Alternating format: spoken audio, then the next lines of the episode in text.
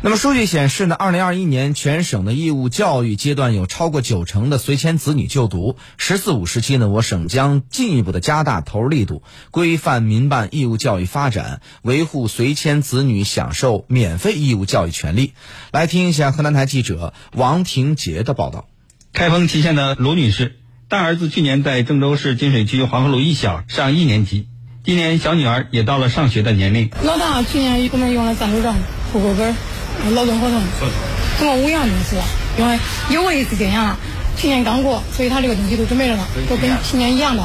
数据显示，我省是教育人口大省，也是转移人口较多的省份之一。省教育厅二级巡视员董玉民介绍说，二零二一年全省义务教育阶段在校生约一千四百九十三点三七万人，义务教育阶段随迁子女总数约八十七点七四万人。其中，在公办学校就读达到百分之九十点五六。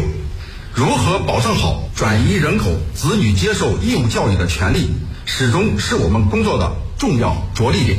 我省高度重视保障随迁子女在流入地平等接受义务教育工作。省政府印发的《关于加快推进县域内城乡义务教育一体化改革发展的意见》明确提出，完善随迁子女就学机制，进一步强化流入地政府责任。董玉民。坚持两为主、两纳入，即以流入地政府管理为主，以公办学校为主，将随迁子女义务教育纳入城镇发展规划和财政保障范围，建立以居住证为主要依据的随迁子女入学政策，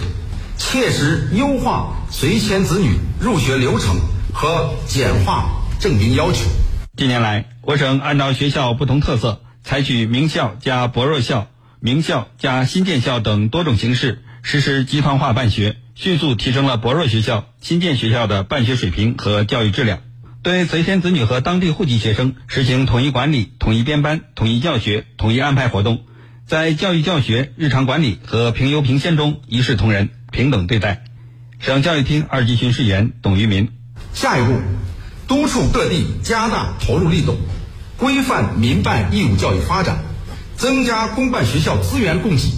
坚决防止将政府实施义务教育的责任推向市场，坚持义务教育国家办学主体和公益属性，切实维护随迁子女享受免费义务教育的权利。